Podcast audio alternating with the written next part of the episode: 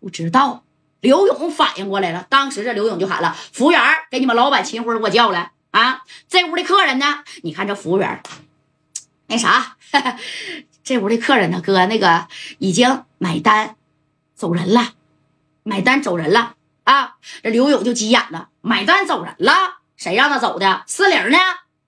那个四零也也走了，赶紧给你老板秦辉给我叫来，听见没？啊，不叫了！”当时你看勇哥就朝天花板打了这一下子，就这一个响儿，那也是让秦老板啊，还有啊，到这个车门口的这刘汉和刘维一激灵，哎我去，都家伙事儿了，赶紧走，赶紧走，快点的开车，赶紧走，赶紧走啊，赶紧走！哎，你看这一脚油门从后边连同四零啊，都跟着刘维和刘汉呢，那就上车了。紧接着秦辉赶紧返回这屋里头啊，那你说不知道打啥样了？这刘勇砰的这一响啊，你看，因为呀，天上人间的动静大，全他妈大音响。你别说响一声，你就是响十声，可能只要不让人看见啊，都不会呀造成不好的影响，知道不？这秦辉呢送走了刘汉、刘维，赶紧就上楼了。哎，这一上楼一看，这二零一、二零二门口是聚集了多人呐啊！那秦老板当时，宝庆大哥，把人都带来啊，带上点家伙事儿。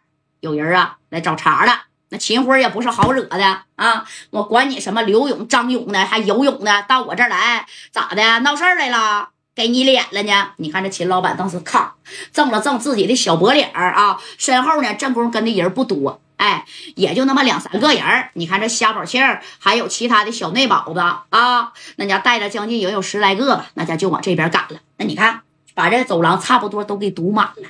哎，这刘勇当时是拿着家伙事儿啊，就这么的。我问你，刘维去哪儿了？思玲去哪儿了？想开不？这天上人间啊，不想开，我今天就给你扎成毛坯房。要不然，你给刘维还有思玲，你给我交出来，听见没？啊，给他给我交出来。哎，说啥？那你看，这秦老板呢？咋的，刘瑶？进屋唠吧。啊！你说这么多人站在这走廊，你是想打架呀？我告诉你啊，我秦辉能在四九城开天上人间啊！你去打听打听去，整个四九城谁的他妈夜总会有我秦辉的大？你去看看去。你以为我秦辉是白扔的人吗？啊！进屋聊聊吧。哎，你看这秦老板这架势跟刚才可不一样了。这刘勇二哥一看，行啊。那走吧，哎，你看当时就又进了这个啥呀，二零一小包间了啊。可当时勇哥咋的？勇哥这小包间里边自己的人那能能有个十五六个啊，差不多二十来个，呃，都进去了，门口就留下三个守门的。而秦老板的这些人呢，大部分都站在门外了。你看这刘勇进去了之后，然后就跟这个秦辉就说了：“